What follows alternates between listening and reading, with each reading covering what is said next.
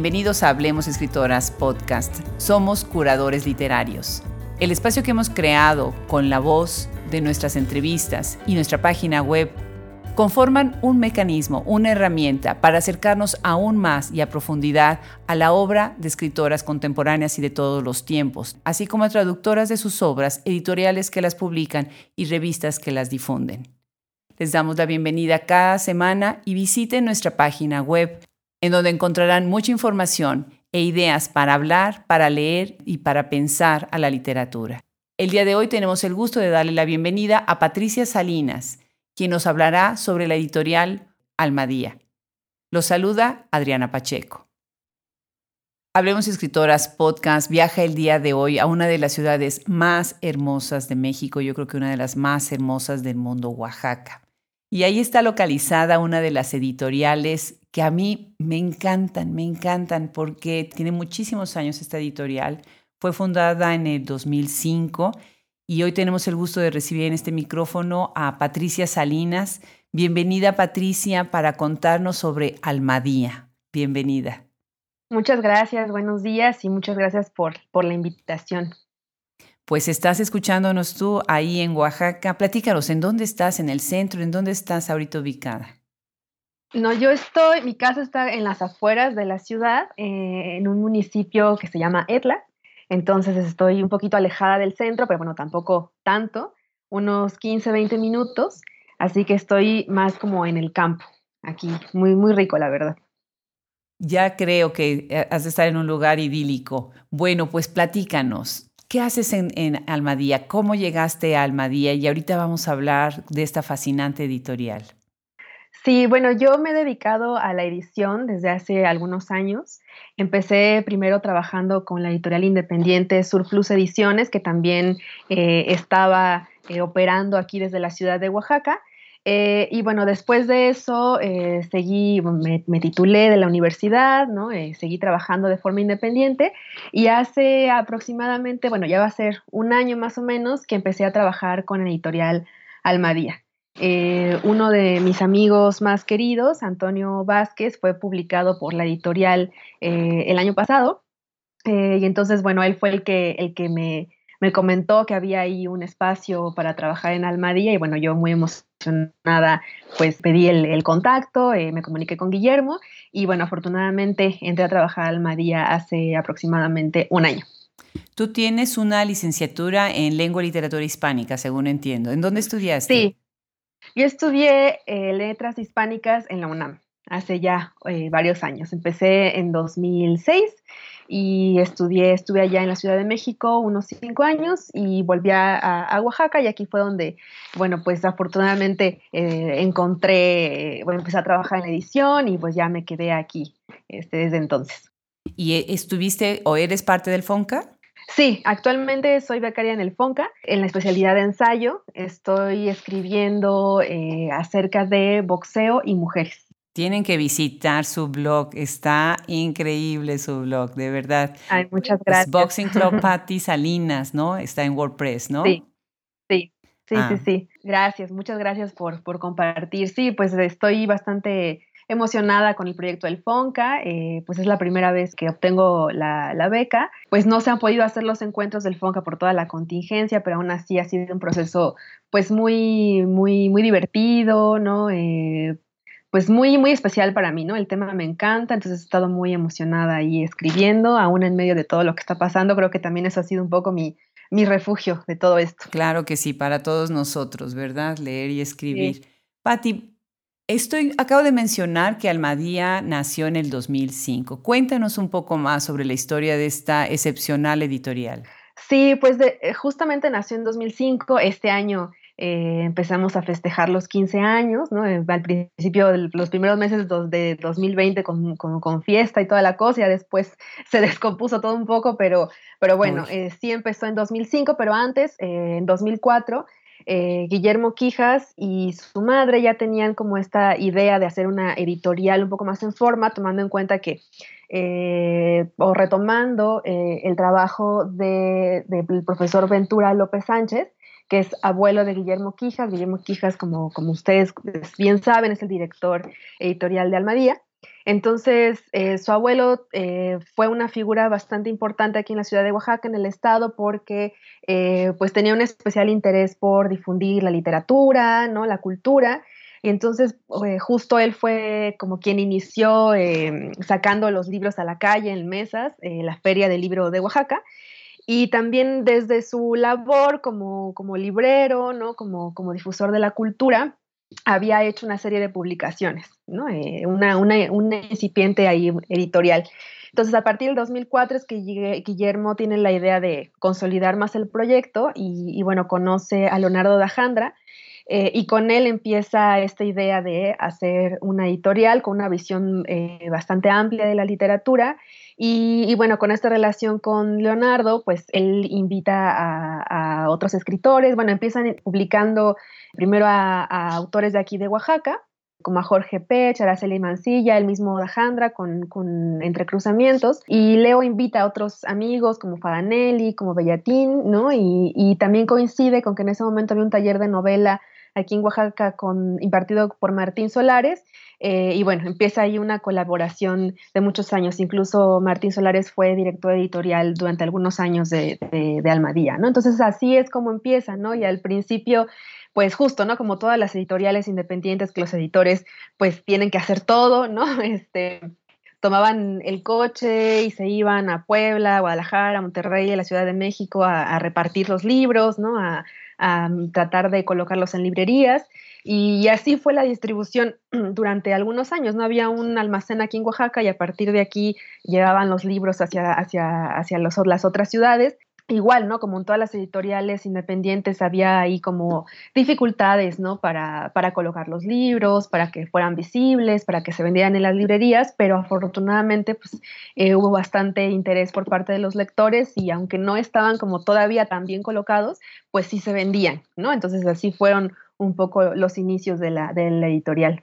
Qué bien, qué interesante historia y cómo los orígenes, bueno, van desde reconocer el pasado de una familia, en donde una, uno de los miembros de esta familia marcó la cultura de una ciudad y de una comunidad. Y esto trasciende a la siguiente generación y después a todos nosotros, ¿no? Qué maravilla, qué, qué bonita historia, increíble. Sí, y, justo en Oaxaca también es como muy notorio esto porque, bueno, justo la, librería fundada por el profesor Ventura eh, durante muchos años y bueno, todavía hasta ahora es como la, la librería más grande de la ciudad Así que pues de alguna forma todos los que eh, ahora nos dedicamos a las letras o que hemos estado muy relacionados con la literatura o la cultura desde muy pequeños, pues sin duda hemos coincidido en esa librería, ¿no? Yo me acuerdo que mis primeros libros que empecé a leer, ¿no? Cuando ya era niña, justamente me los compraban ahí, ¿no? Entonces es, como bonito, ¿no? O sea, todo está relacionado un poco. Qué tradición, de verdad que sí. Estábamos platicando fuera del micrófono que yo de mi trabajo de investigación eh, estuve en una época muy larga y yendo mucho a Oaxaca y quedándome largas temporadas ahí para hacer investigación en, en el convento de Santo Domingo, que es uno de los mejores archivos que tenemos en el país y yo creo que en todo el continente. Y me acuerdo perfecto de la librería y este ambiente tan enfocado a la cultura y a leer y al arte que hay en Oaxaca. Si no conocen Oaxaca, los que nos están escuchando, tienen que ir a Oaxaca. Es un must. Si ustedes visitan México, tienen que visitar esa ciudad tan maravillosa. Pues felicidades, Patti. Platícanos un poco más del equipo que integra actualmente Almadía. Sí, bueno, pues estamos en, bueno, yo formo parte del equipo de la producción editorial, o sea, nosotros nos, ocupamos de, pues, trabajar los manuscritos, de hacer dictámenes, ¿no? De decidir qué textos se publican o no se publican, eh, de trabajar incluso también los manuscritos con los autores, también de mm, hacer las correcciones, ¿no? las lecturas, eh, las lecturas finas, las pruebas de galeras, ¿no? como todo ese proyecto para preparar el texto eh, antes de, entrar a imprenta, lo hacemos nosotros, ¿no? Y nosotros es un equipo de cuatro personas, bueno, de, de producción, ¿no? Estamos Guillermo Quijas, eh, Gustavo Cruz, Dulce Aguirre y yo. Patricia Salinas. Y bueno, una editorial pues está conformada ya, o sea, cuando las editoriales empiezan a crecer, pues los eh, diferentes como departamentos, digamos, pues también empiezan a dividirse un poco más, ¿no? Entonces, pues hay un área de, distribución, que es quienes, quienes se ocupan de colocar todos los libros en las librerías, hay un equipo de, marketing que se ocupa de diseñar como todas las campañas para eh, proyectar los libros y que, y que se encuentren lectores, ¿no? Eh, bueno, también están la, la gente, las personas que se ocupan de la parte del almacén, ¿no? De, de recibir los libros de la imprenta y también de hacer como la distribución física hacia, hacia las diferentes librerías. Entonces, en total somos alrededor de unas 15 personas que trabajamos directamente eh, en la editorial. Pues es un equipo grande, ¿eh? ya han crecido. De, de, estar Guillermo vendiendo libros en una mesita, ¿no? Ya llegaron a un equipo pues bastante grande. Qué bien, maravilloso, magnífico. Algo que a mí me llama mucho la atención es el logo el logo de, las editoriales. O sea, el logo me, dice tanto, ¿no? Y ahorita hay muchas iniciativas, incluso con lo de la pandemia, que algunas editoriales incluso se unieron y casi tienen en social media un solo logo, ¿no? Que es como el símbolo este que, que están haciendo para recaudar fondos, ¿no? Eh, para mí el, el, logo es pues la, el alma, la personalidad más interior de la, de la editorial porque es reconocible, tiene que ser reconocible, ¿no? Y ustedes tienen un logo muy bonito. Platícanos de, de ese diseño. Sí, pues bueno, eh, justo en estos años en que, en que iniciaba la editorial, con Leonardo de Ajandra, eh, Guillermo estaban buscando, ¿no? Como qué nombre iba, iba a funcionar para la editorial. Y bueno, buscando en el diccionario, ¿no? ¿Qué palabra podía funcionar? Pues encontraban la palabra almadía, ¿no? Que es esta pequeña embarcación, ¿no? Entonces, eh, pues funciona muy bien, como también en términos como metafóricos, como con la idea de que también eh, los libros son una especie de mm, transporte, de embarcación que permite explorar un, mar de conocimiento y un mar de, historias, ¿no? Y bueno, el, logo, eh, como también parte del, diseño de, la identidad de la editorial, pero también del diseño físico de los libros, es de Alejandro Magallanes. Ah, perfecto. Alejandro Magallanes, ¿él siempre ha sido el diseñador? Sí. Qué bien, qué bien. Hacia allá iba mi pregunta. El nombre Almadía como embarcación eh, no es muy conocido en México, eh, así como tal, ¿no? Pero el logo lo dice todo, ¿no? Ahí es en donde está inscrito. También los colores, los colores de los libros, de las portadas, ¿no? Los ves y piensas, yo pienso en Oaxaca cuando los veo a veces, de verdad. ¿Quién está a cargo del diseño de, también de los libros? Sí, sí, sí, Alejandro Magallanes también eh, es el diseñador de, la imagen, del o sea, justo de, los colores, pero también de toda esta, del diseño del libro como objeto, digamos, ¿no? Y justamente, eh, como bien dices, que te recuerda a Oaxaca, eh, una de las bases para, de inspiración, digamos, de alguna manera para, para el diseño, justamente fueron como estos colores que remiten a la cultura oaxaqueña. ¿no? Entonces, este, sí, está totalmente relacionado. Y, mm, también está este diseño, como bien dices también, pues es muy característico de la editorial, ¿no? Me parece que el diseño de los libros ha servido muy bien para posicionar a la editorial dentro del gusto del público, ¿no? Eh, es muy característico eh, un libro de Almadía eh, y bueno, justamente también a mí me, gustan muchísimo porque mm, hay un juego muy interesante entre pues las camisas, ¿no? Está, está los forros normales como de cualquier libro y encima está la camisa, que es esta cartulina que cubre los forros. Y se establece un juego muy, muy, muy bonito porque la, la cartulina, la camisa, tiene un corte que, se le llama suaje, que hace un juego ¿no? con, con, la pasta que está adentro, ¿no? Entonces, eh, la portada en realidad la conforman como la superposición de, la cartulina de los forros con la cartulina del suaje, ¿no? Entonces, pues eso es muy, muy interesante y muy lindo porque te invita a tocar el libro, ¿no? Te invita a averiguar qué hay detrás de, esa camisa, quitársela, abrir el libro, a tocarlo, a ver eh, cómo funciona ese corte, eh, qué es lo que se puede ver, qué no. Y en la parte final tiene también un separador eh, que es desprendible, tú lo puedes quitar y en ese separador eh, viene una frase extraída del libro en cuestión, ¿no? Entonces, pues bueno, a mí me parece muy bonito y muy divertido el diseño, ¿no? Que invita a tocar, a manipular, a cortar, ¿no? y, desde ya te, te, introduce en otra forma de relacionarte con el libro, ¿no? Acá enfrente tengo una torre de libros de Teddy López Mills, de ustedes, y uno de ellos, el de, arriba, se llama Lo que hicimos. Y sí, efectivamente tiene esta portada, yo lo comentaba con Teddy cuando tuvimos el gusto de, entrevistarla, lo bonito que es el diseño de, como tú bien dices, tocar, eh, abrir, cortar, inclusive, ¿no? Eh, estas ediciones que tienen siempre también unos trazos sutiles, muchas veces, a, veces son como objetos, ¿no? Hay otros libros que tienen, por ejemplo, un diario, un, librito adentro en la portada, entonces abres como si fuera otra portada más, ¿no? Muy interesante, muy interesante el concepto del proyecto. Eh, dentro de lo que ustedes están haciendo y han visto a lo largo de 15 años, me imagino que han visto una evolución enorme dentro de lo que es la conversación literaria y el papel que juegan las editoriales, ¿no? ¿Cuáles dirías tú que, es, que son ahora los objetivos o es el objetivo de una editorial en día de hoy en la conversación literaria?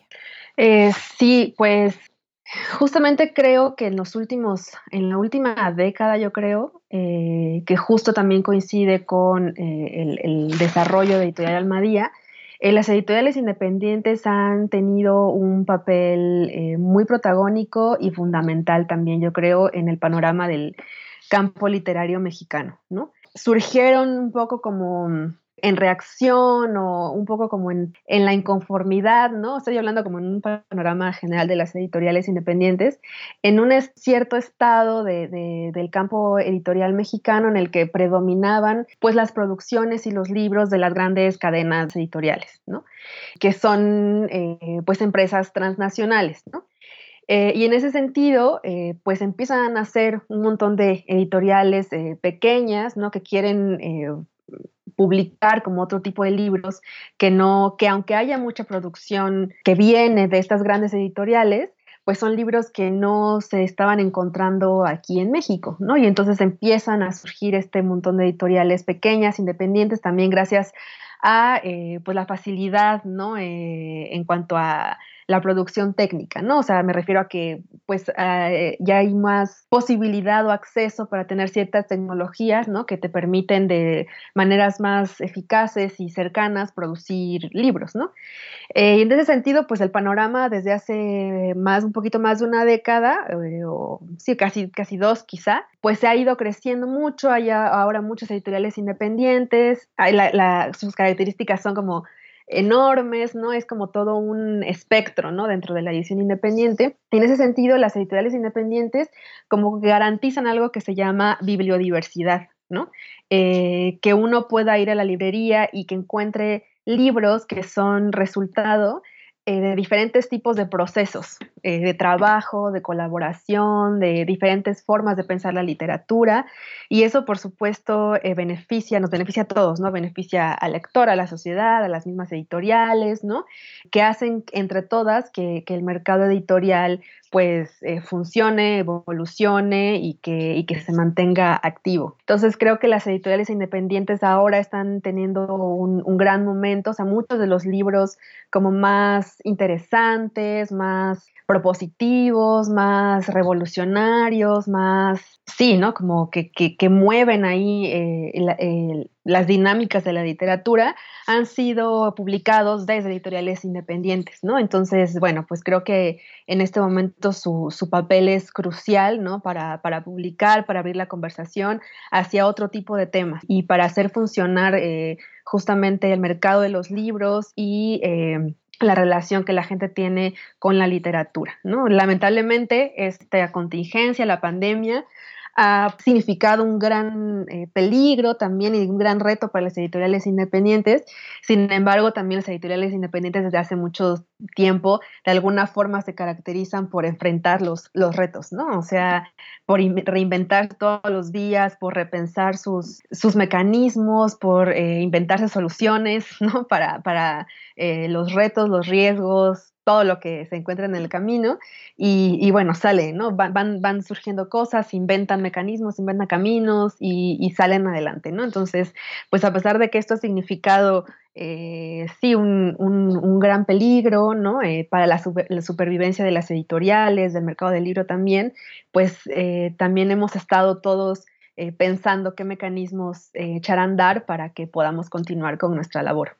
Claro, no podía yo estar más de acuerdo contigo. Las editoriales independientes efectivamente están tomando y teniendo un gran momento, están tomando un papel muy importante y están siendo punta de lanza para abrir muchos espacios. Esto que estás hablando de la bibliodiversidad es algo que a mí me, fascina porque se está rompiendo con el canon de muchas maneras, con el tradicionalismo y está ah, jalando a, a nuevos lectores, ¿no? Convenciendo a muchos que no, que no estaban eh, tan comprometidos con el, arte de leer o el gusto de leer.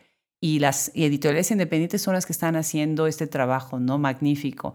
Claro que sí, están pasando por un momento muy difícil, pero como tú dices, son, eh, ellos sobreviven y hay que ayudar. Hay que ayudar difundiendo, por eso abrimos este espacio y se tienen que abrir muchos otros espacios para las editoriales. ¿Cuántos libros eh, imprimen ustedes anualmente?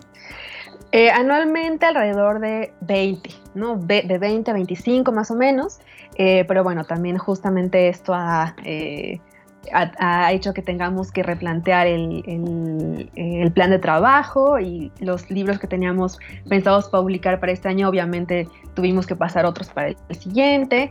Y, bueno, eh, seguramente este año estaremos eh, publicando unos 15 tal vez. El número esta vez es medio cambiando, pero bueno, ese es el, el panorama. ¿no? En otros años sí 20, quizás hasta 25. En este va a tener que reducirse un poco. Claro, todo se ha tenido que, frenar un poco, ¿verdad?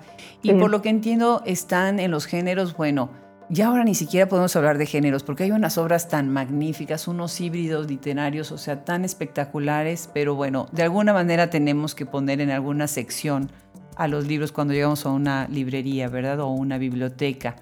Pero están ustedes más que nada en narrativa, en poesía, ensayo, tienen cartografías crónica, infantil, ediciones especiales. Platícanos un poco más sobre, sobre estos géneros. Sí, pues el, grueso de nuestro catálogo está conformado por narrativa, eh, por cuento y novela. Eh, pero bueno, también tenemos una colección importante, muy bella de poesía, también está nuestra colección de ensayo, eh, también tenemos una colección eh, de crónica y en esta colección también incluimos a veces libros como de memorias o epistolarios. También tenemos una colección de dibujo, muy bonita también. Y, justo a veces hay como ediciones especiales de algún libro, ¿no? En el que habría que salir un poco como de, como de las colecciones, pero eso depende como de la característica misma de, del libro, ¿no? Que también eso es algo muy, muy bonito como de las editoriales independientes en general, yo, yo diría, que hay una relación como muy cercana con los textos de tal forma que, que y bueno, las, las dimensiones también de las editoriales permiten que en algún momento si un libro necesita alguna como dimensión especial, ciertas características, pues se produce el libro en función de esas características, ¿no? Eh, la mayoría de los libros del, catálogo eh, son los que forman parte de la colección de narrativa, que son los de cuento y novela, eh, pero bueno, las demás colecciones pues también son muy importantes y, muy bellas, todas.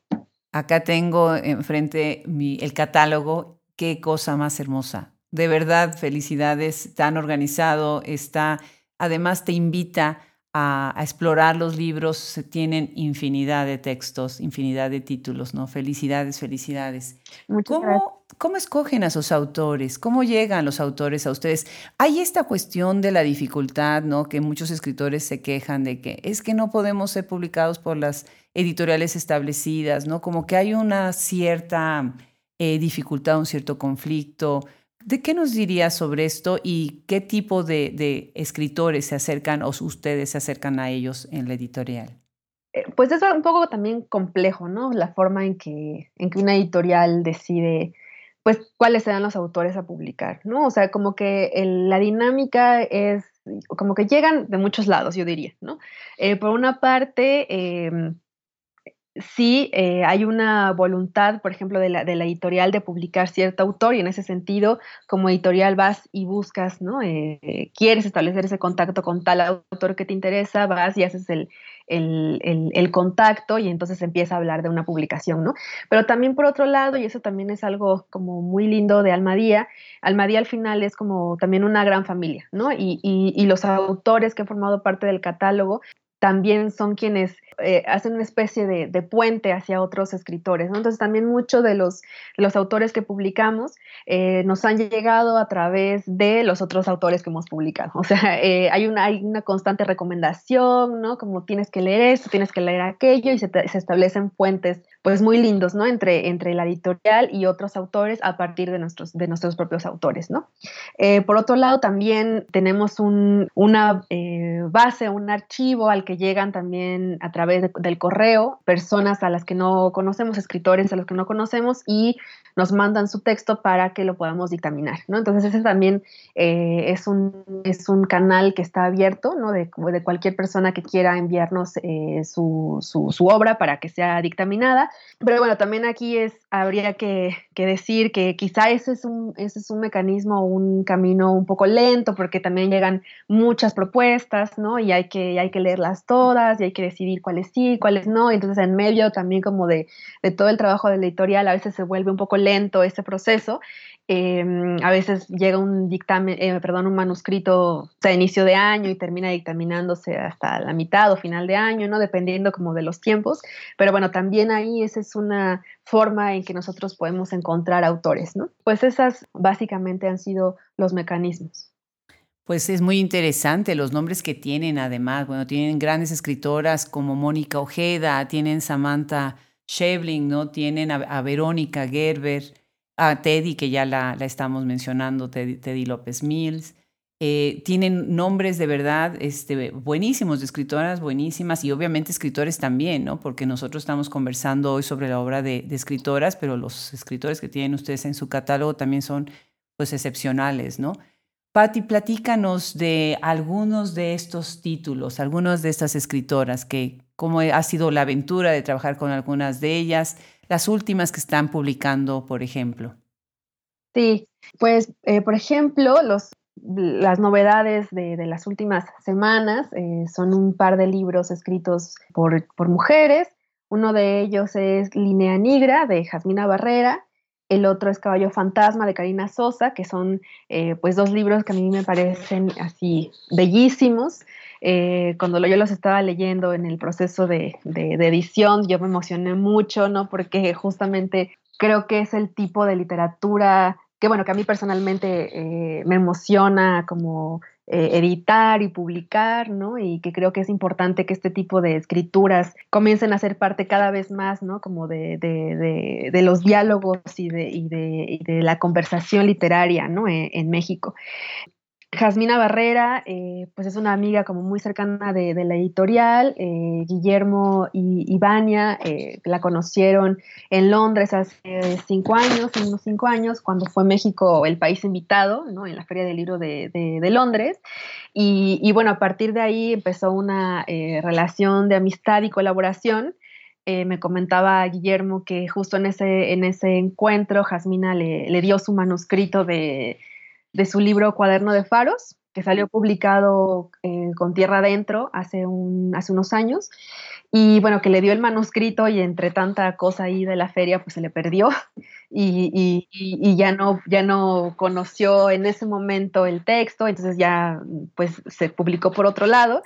Pero bueno, la, la, colaboración y la amistad siguió hasta que ahora pues eh, Jasmina publica este libro con, con Almadía eh, que es un libro muy, muy bello en el que ella hace una, especie de diario eh, de su embarazo, ¿no? Desde que ella se entera que, está embarazada hasta los primeros eh, meses de, de, su hijo en, la que, en los que ella está pues decidiendo si va a seguir eh, continuando amamantando a su hijo o qué va a pasar ahí, ¿no? Entonces es un, es un diario muy hermoso que tiene, bueno, muy característico también como de, la escritura de Jasmina, que va como alrededor del ensayo, pero es, algo, es, sucede algo interesante en este mm, libro, porque ella justamente, pues en el diario también ella tenía la idea de hacer una especie de ensayo, pero como el embarazo es un proceso, pues al final, eh, por más que ella quisiera, ¿no? Hubiera querido seguir haciendo como un ensayo, un diario, al final termina también siendo un relato, ¿no?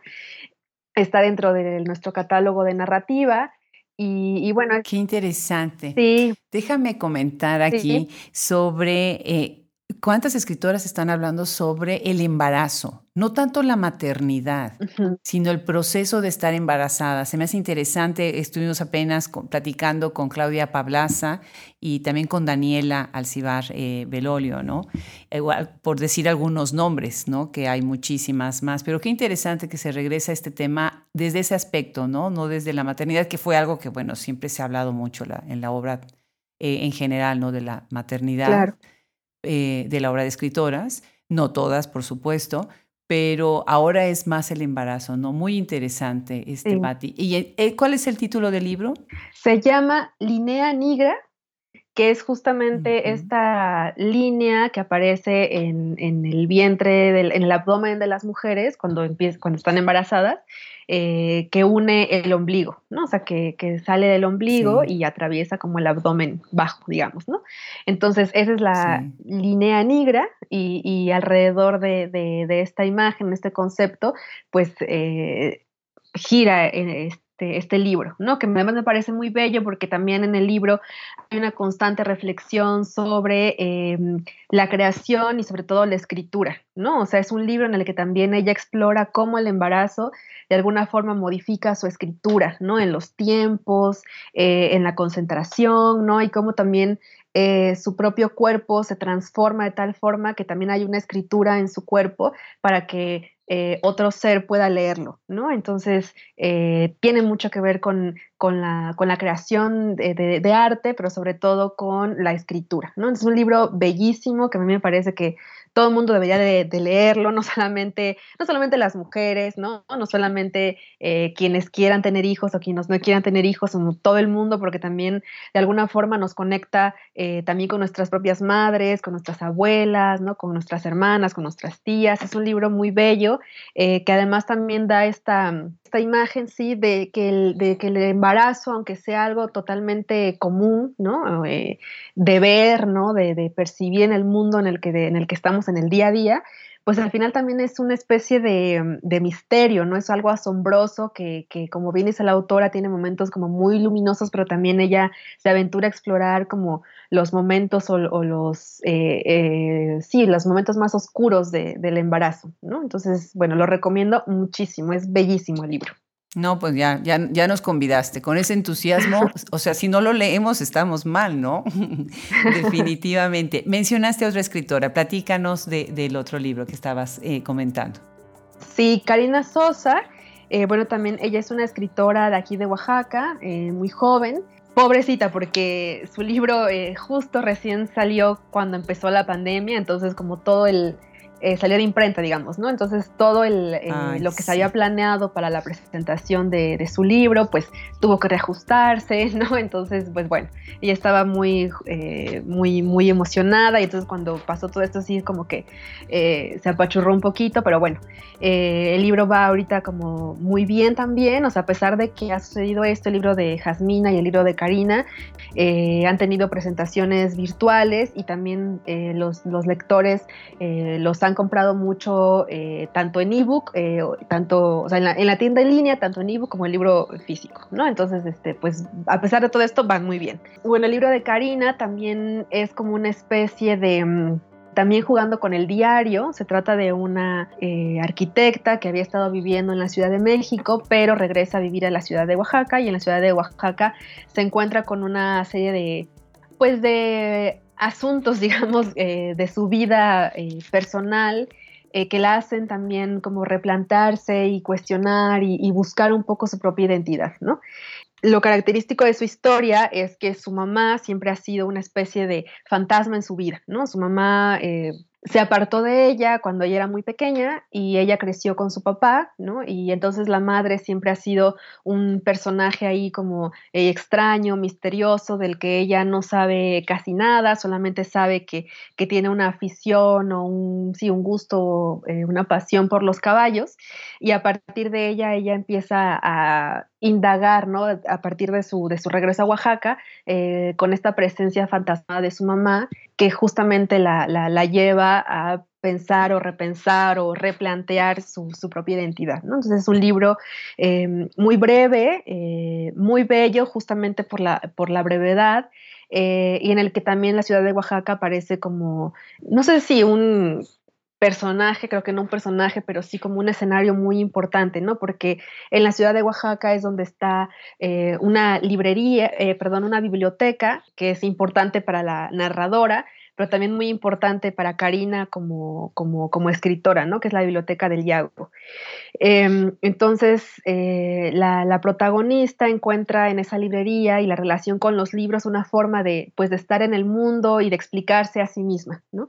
Y, bueno, también en esta, en esta biblioteca, en la Biblioteca del Yago, eh, Karina estuvo trabajando en esa biblioteca como bibliotecaria y durante ese tiempo fue que ella escribió este libro. Entonces también es un libro muy bello, de, a mí me parece de una inteligencia eh, arrasadora también, porque eh, también plantea como preguntas sobre la ficción literaria, ¿no? Eh, es una historia eh, muy cercana, muy, muy sensible, ¿no? Justamente como esta idea de, de la madre que está ausente, ¿no? Generalmente, eh, pues, en, como, como en los, las bases justo de la literatura mexicana, esta idea del padre ausente, ¿no? Eh, y la idea de la madre ausente ha sido un poco explorada y sobre todo a mí me parece que este libro de, Karina lo explora desde una forma, manera fascinante, porque no, no es desde el juicio, ¿no? Que sería muy fácil, ¿no? Eh, justamente explorar una idea de la madre ausente. No, no es, es lejos del juicio, es otra cosa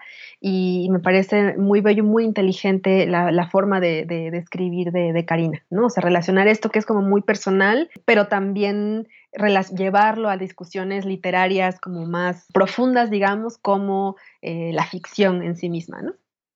Claro. Repítenos el título del libro, por favor. Se llama Caballo Fantasma. Caballo fantasma. No, pues genial. Podríamos estarnos una hora haciendo la lista, una hora más, haciendo la lista de todos los títulos, de todos los nombres y de las escritoras. Está, está Viviana Camacho, Fernanda Melchor, eh, Diana del Ángel, algunas traducciones como Lydia Davis, que también está traducida. Bueno, de verdad visiten la página de Almadía Vean las obras que vamos a subir nosotros en nuestra página web, Hablemos Escritoras Podcast, para que vean las portadas, los títulos, las descripciones y se entusiasmen por esta editorial que verdaderamente ha roto un sinnúmero de barreras en lo que es la publicación de escritoras y de escritores también. Pues Patti, muchísimas gracias. ¿Quieres agregar algo para terminar esta interesantísima conversación?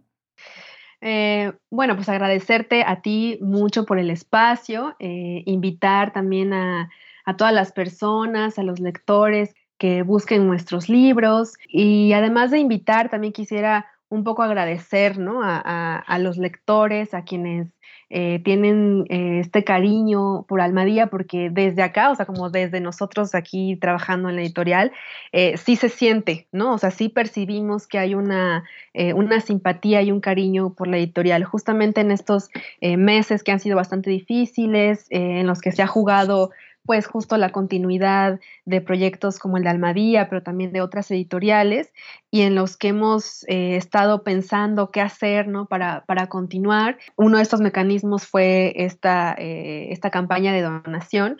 Eh, pues nos hemos dado cuenta de hasta qué punto para los lectores es importante eh, conservar como estos espacios de publicación, ¿no? Cómo es importante para los lectores ayudar a que las editoriales, no solamente Almadía, por supuesto, sino todas las editoriales, además también las librerías, eh, sobrevivan, ¿no? O sea, en estos meses eh, hubo una, una respuesta muy bella para la campaña de la, de la donadora, pero también hubo una respuesta muy importante de los autores, perdón, de los, sí, de los autores y de los lectores para ayudar la editorial comprando libros, ¿no?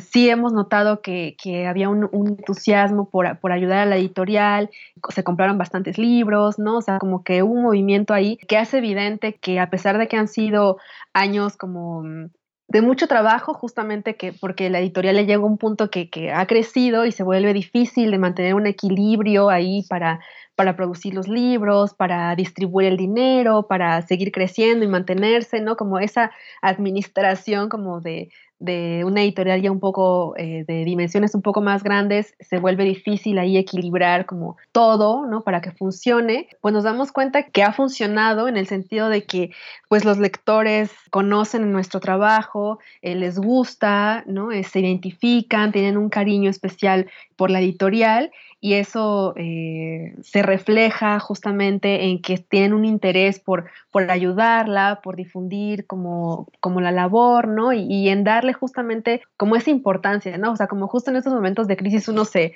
revalúa muchas cosas y uno piensa, bueno, ¿qué es importante para mí? ¿Qué, no? ¿No? O sea, ¿qué, qué sí es esencial eh, mantener en, la vida de, en nuestra vida, digamos, y, ese, y en ese sentido creo que eso a mí me conmueve mucho, ¿no? O sea, que, que en estos momentos los lectores sí han como decidido que mantener los libros y mantener las librerías y, contribuir a que, a que se mantengan, ¿no? Es importante, es importante para construir el mundo en el que, en el que todos queremos vivir, ¿no? Entonces, pues bueno, nada más eso, ¿no? Como agradecer a los lectores, agradecerte a ti por, por este espacio y, bueno, invitar a que sigamos todos eh, abriendo la conversación literaria y acompañarnos de los libros en estos momentos que son difíciles para todos.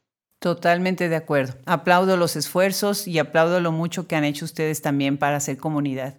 Muchísimas, muchísimas felicidades, Patti. Y por favor, lectores, por favor, escuchas. Ya saben en dónde no hay pretexto para acercarse a las obras de este fascinante catálogo. Muchísimas gracias, Patti. Muchas gracias a ti.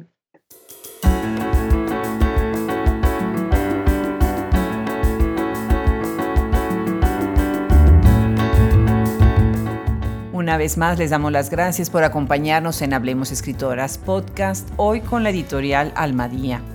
Recuerden visitar nuestra página web en donde podrán encontrar la enciclopedia, la biblioteca y muchas otras herramientas para acercarse a la obra de talentosas escritoras. Les damos las gracias Fernando Macías Jiménez en la edición, Andrea Macías Jiménez Social Media, Wilfredo Burgos Matos, Juliana Zambrano, Alejandra Márquez y Liliana Valenzuela, colaboradores, se despide de ustedes hasta la próxima, Adriana Pacheco.